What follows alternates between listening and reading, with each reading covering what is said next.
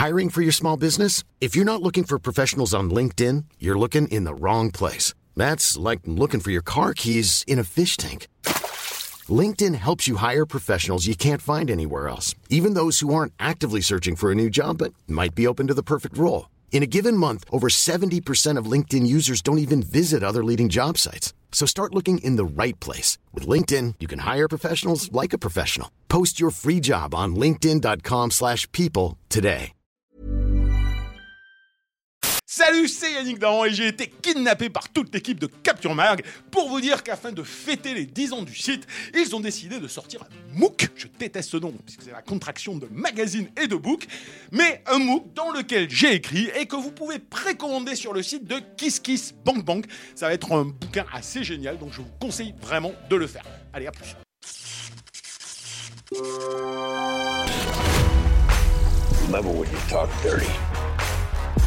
Qu'est-ce que tu fais euh, Je te vois zapper sur l'ordinateur, tu fais, tu fais de la merde. Tu fais de la merde.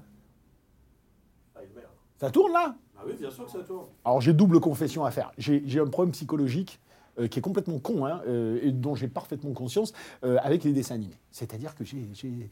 Mais dessins animés et films d'animation, hein, j'ai- j'ai... Comment te dire? Je sais que ça peut être génial. Quand je les vois, des fois je vois des trucs, je trouve ça génial et j'ai un blocage avant de les voir. C'est-à-dire, on me dit, tu vois, mais c'est, mais c'est pour tout, hein, les Miyazaki, les Pixar, les, tu me mets tout. Euh, on me dit, ah, t'as vu le dernier Pixar? J'ai dit, non, j'ai pas encore vu. Puis, c'est un peu comme si j'attendais de ne pas avoir le choix de le voir, tu vois. Il y a toujours, je vais avoir, je vais avoir un chef-d'œuvre de Miyazaki, et je vais avoir Steven Seagal, et je vais toujours d'abord regarder le Steven Seagal. c'est mon côté débile.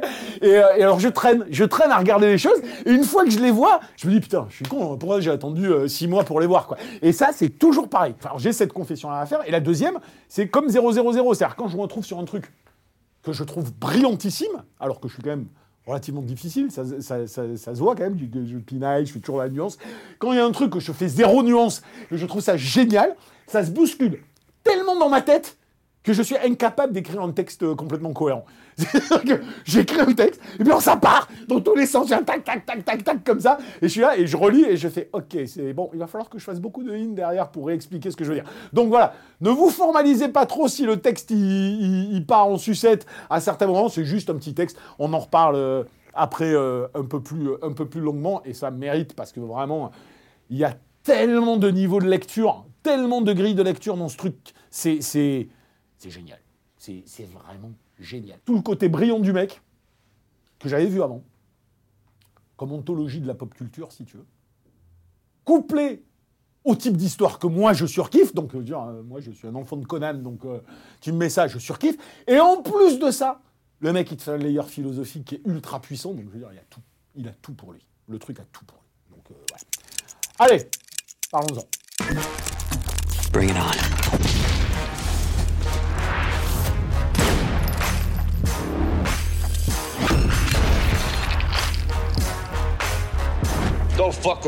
Salut, c'est Yannick Dahan et aujourd'hui, je suis joasse, pour ne pas dire extatique, à l'idée de faire découvrir à ceux qui sont passés à côté une série d'animation absolument génialissime qui, au même titre que 000 de Solima, est un peu passé sous le radar à sa sortie en octobre 2019 pas uniquement à cause du Covid, mais parce qu'en dehors d'un cercle d'aficionados qui vénèrent son géniteur, et malgré de nombreuses récompenses, certaines productions de Cartoon Network diffusées sur la chaîne Adult Swim ne bénéficient pas toujours d'une large couverture médiatique. Et pourtant, Dieu sait que Primal, c'est son nom, dernière création à l'ambition folle de Gendy Tartakovsky, enterre à peu près tout ce qui existe sur Netflix, Amazon, Apple, le cinéma, mes couilles.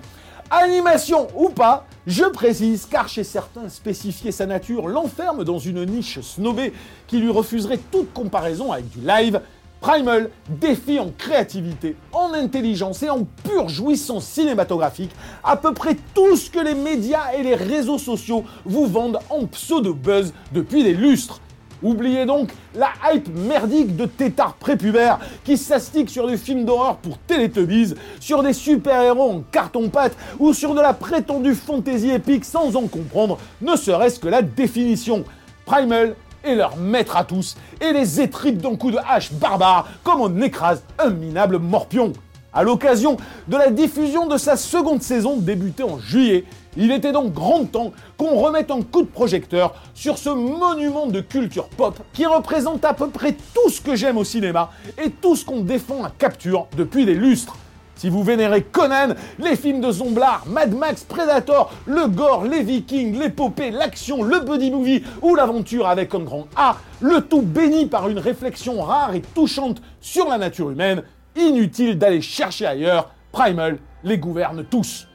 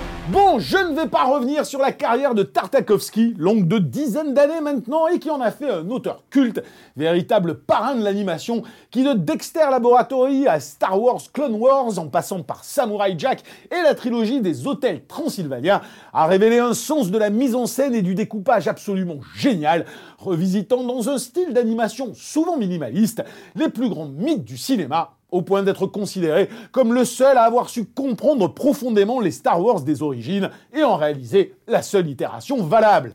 Primal, qui est un projet qu'il mûrissait depuis longtemps, s'inscrit évidemment dans la droite lignée de ses précédentes œuvres.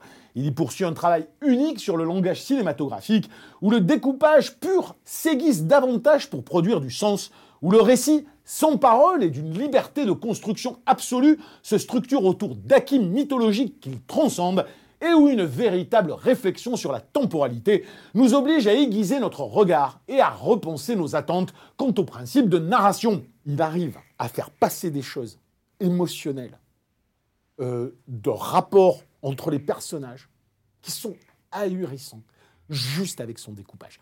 Précisé de le dire, alors il y a un petit peu de dialogue, mais qui ne sont pas traduits, c'est génial dans la deuxième saison, puisqu'il rencontre des civilisations dans la deuxième saison, mais dans la première, cette, euh, cette incarnation du buddy movie, parce que c'est quand même ça, c'est deux personnages qui, qui se méfient, qui se défient, qui commencent à devenir euh, un peu potes, puis un truc les fait séparer, et puis redeviennent, redeviennent potes. Et c'est fait d'une intelligence scénaristique, d'une intelligence de découpage que moi j'ai- rarement vu. Le mec, c'est un génie, Tartakovsky, c'est un génie absolu.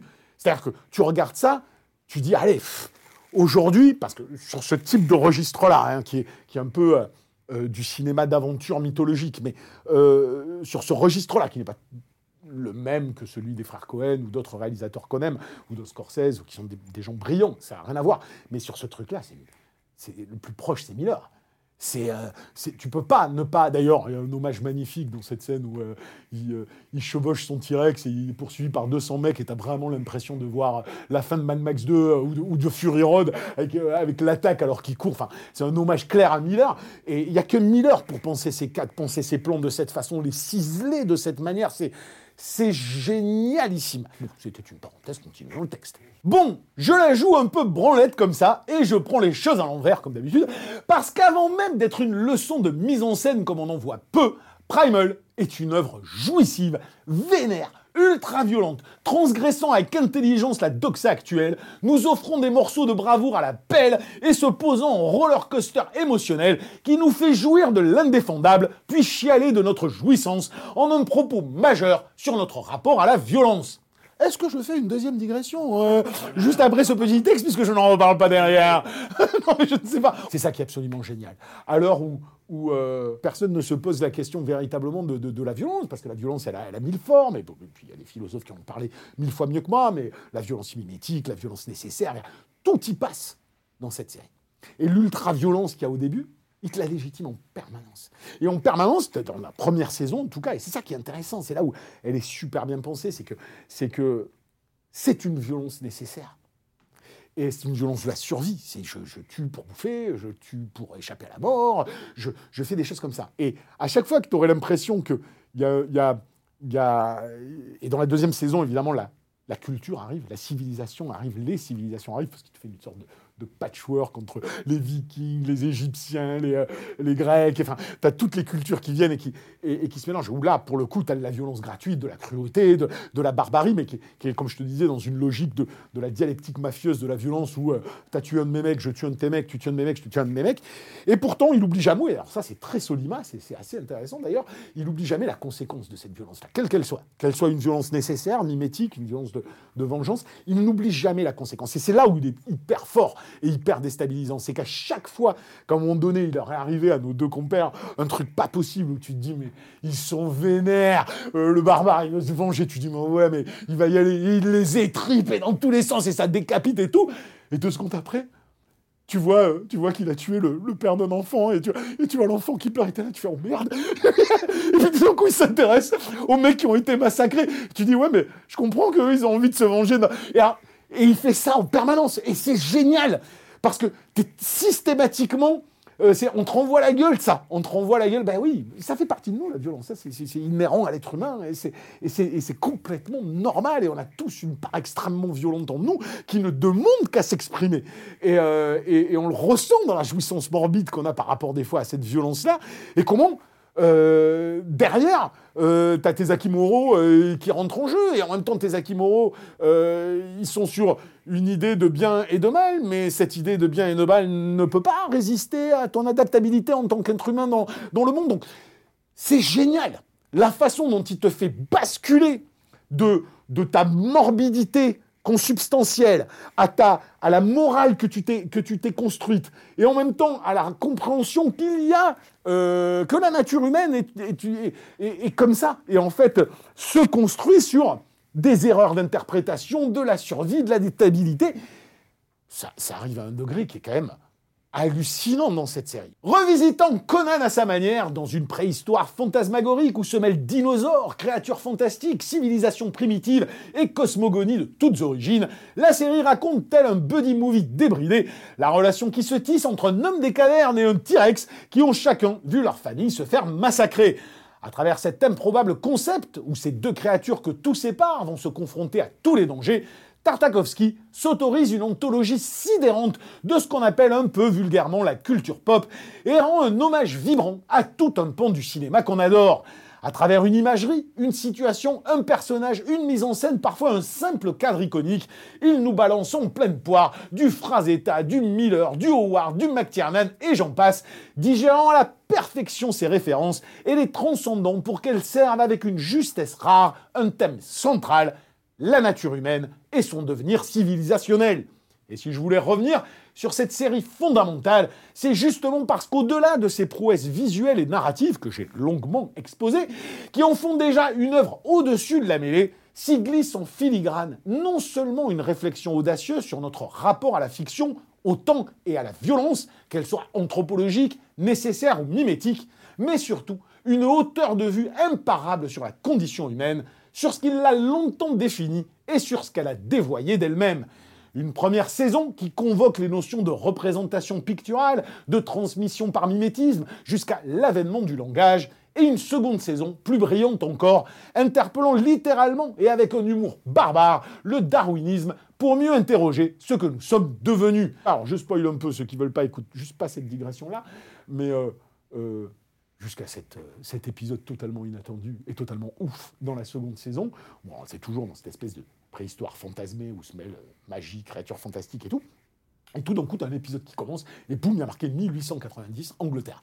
Tu dis, what the fuck, quoi Et tu te retrouves dans une baraque euh, victorienne, là, avec des mecs guindés, hyper intelligents de la haute société, et tu comprends que parmi eux, il y a Charles Darwin.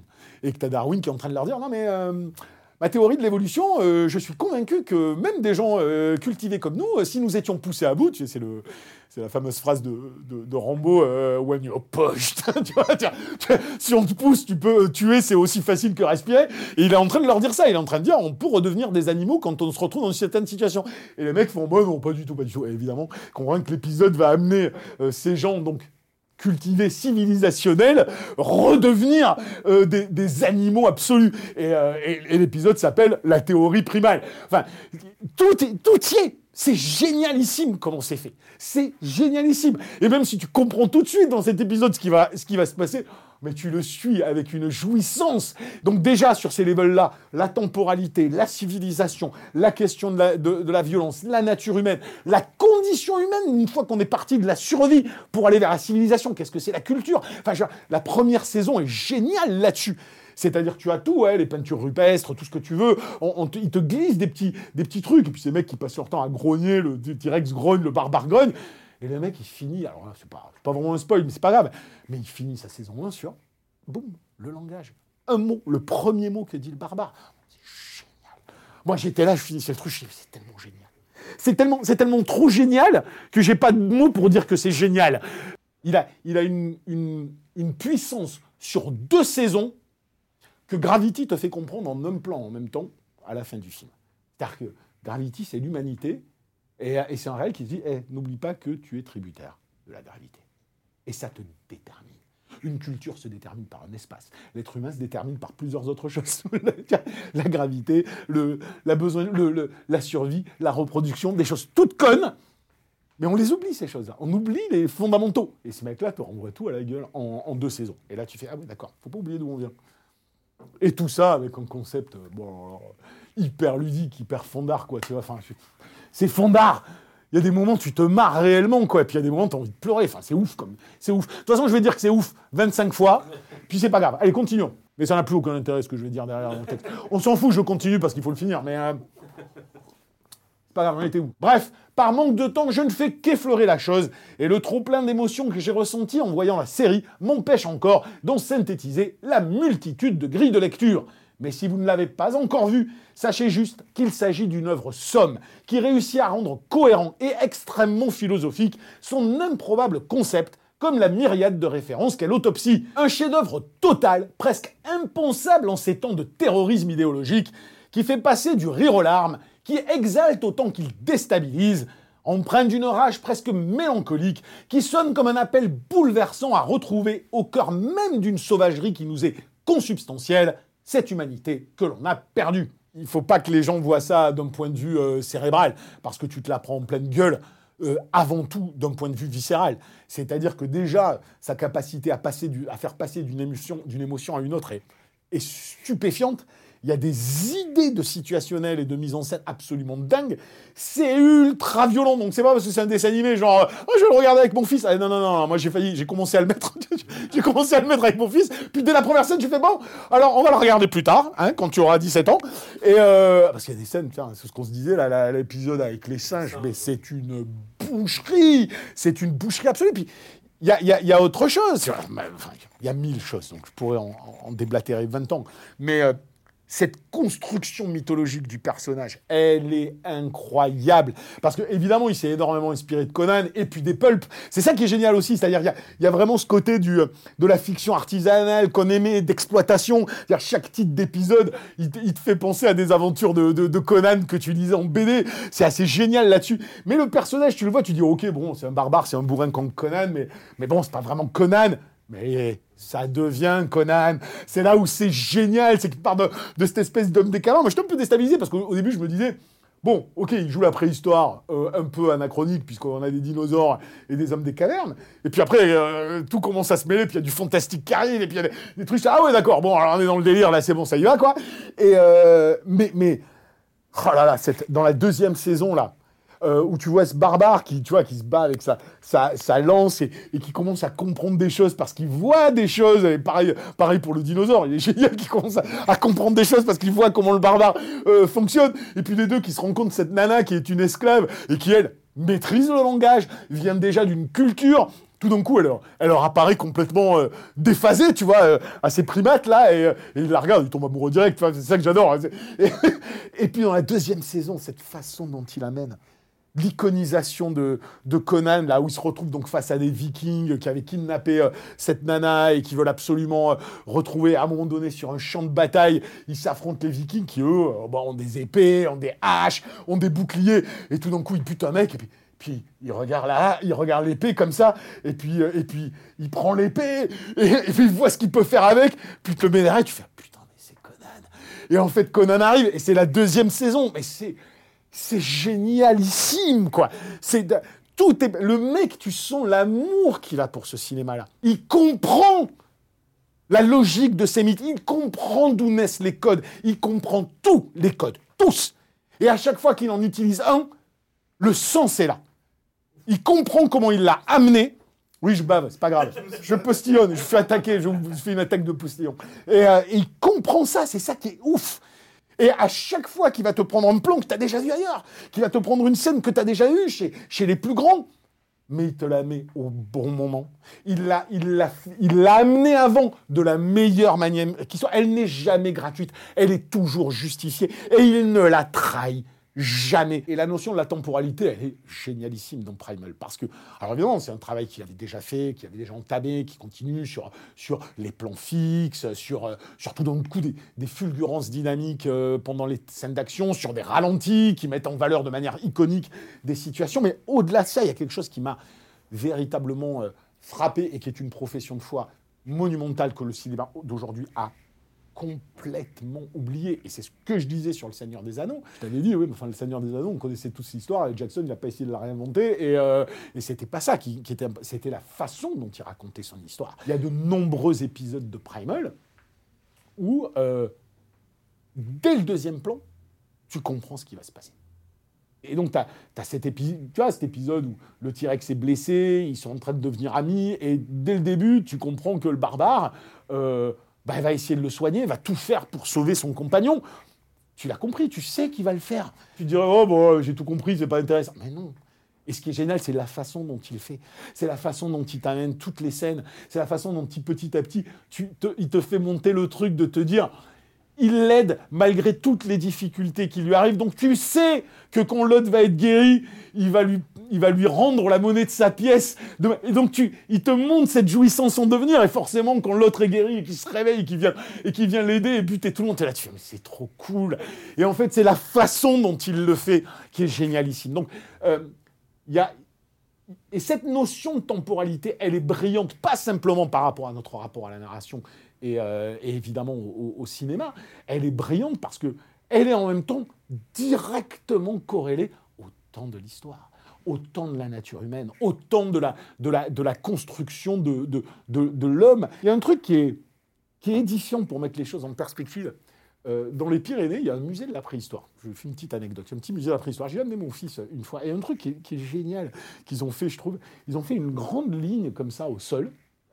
Et euh, avec, tu sais, euh, euh, toutes les grandes l'ère glaciaire, toutes les grandes étapes, la- la- la- l'arrivée des premiers hommes et, tout ce que tu veux. Et sur cette gigantesque ligne, tu arrives à la fin et tu as des tout petits trucs comme ça. Et ça, c'est genre les, les- les deux derniers siècles, quoi, tu vois. Et tu dis, mais qu'est-ce que qu'est-ce que c'est ridicule et insignifiant par rapport à la façon dont l'homme s'est construit et a évolué par transmission, par, par acquis culturel, et pas les civilisations. Sur cette gigantesque lignée, les civilisations, elles sont là. Tu vois, les premières civilisations. Et derrière, l'homme existe déjà depuis des centaines de milliers d'années. Et que tout ça, euh, on ne peut pas l'oublier parce que tout ça, c'est ce qui a construit, c'est cet homme inconscient qu'on se transmet de, de gène en gène dans l'humanité. Et tout ça est fondamental. Et, et c'est ça qui est génial aussi dans cette série, c'est qu'il veut te le faire ressentir, ça. Et il te le fait ressentir. Il y a co- combien de fois il y a des plans de nature, tout simplement, qui posent, qui prennent leur temps. Le fait que notre barbare se, s'assoit quand il a fini quelque chose, et puis s'endort, et puis il bouge pas, et, avec les éléments, et, tout, et qui vient le vent, la pluie, la neige, le feu, et tout, et, et cette endurance qui s'est construite, qui s'est construite, et cette puissance qui ne vient pas de rien. C'est pas Conan qui a poussé une roue pendant 20 ans qu'il a rendu mu- mu- musclé, c'est que la le monde a rendu nécessaire cette adaptabilité. Et, ça, c'est génialement euh, traduit dans, dans, la série. Moi, quand je vois un truc comme ça, je me dis, mais voilà, c'est ça ce que devrait être la fiction. C'est ça ce que devrait être l'art. C'est ça ce que devrait être la création. Et rien d'autre. Quelque chose d'intelligent qui dépasse les doxas du moment, qui dépasse tout, qui, qui, nous questionne, qui nous renvoie à sa manière. Et en plus, euh, à la fois tragique, à la fois ludique, à la fois euh, déstabilisant. euh, enfin, qui nous renvoie notre nature humaine à la gueule. Il y a une compréhension de l'être humain que le monde d'aujourd'hui ne veut plus voir. Là, tu as un mec qui comprend ce que c'est. Comprend ce que c'est l'humanité, comprend ce que c'est la condition humaine. Et ça, on a besoin de gens comme ça. Donc, chers amis qui regardez cette émission, vous êtes peut-être deux, vous êtes peut-être 10 000, je n'en sais foutre rien. Et à la limite, je m'en tape, parce que s'il y en a trois qui sont convaincus, c'est déjà une victoire. Regardez Primal, mais tout de suite. Tout de suite. N'attendez pas. N'allez pas voir toutes les merdes qu'on vous vend, ça n'a aucun, aucun intérêt. C'est de la médiocrité. Prenez-vous Primal dans la gueule, matez les deux saisons, puis rematez les deux saisons. Puis re-rematez les deux saisons. Ce sera mieux que tout, tout ce que vous pouvez voir d'autre. Voilà, c'est tout ce que j'avais à dire. Moi, c'est ma claque, là. Avec 000, c'est ma deuxième claque de l'année. Ce qui est quand même fondamentalement rassurant. C'est-à-dire qu'après des, des- des années de, à se plaindre, de- il y a quand même des mecs qui font des trucs de ouf. Et ils font pas des petits trucs de merde. Ils font des trucs de ouf. Et moi, j'ai un respect total et absolu pour ça. Donc, Primal, c'est. J'ai, j'ai- je peux plus, j'ai plus de. Je crois que j'ai plus de superlatifs, j'ai plus de qualificatifs, j'ai- je peux, je peux plus. Il n'y a rien d'autre qui compte en fait. Vous, vous aimez le cinéma, vous aimez euh, la fiction, il n'y a rien d'autre. D'ailleurs, on va arrêter l'émission, c'est fini. D'ailleurs, voilà, aucun, aucun des trucs que je vais, voilà, aucun des trucs que je fais après n'a plus aucun intérêt, en fait. Voilà, c'était la minute Yannick Daran. Maintenant, je peux mourir. À la semaine prochaine. Ciao.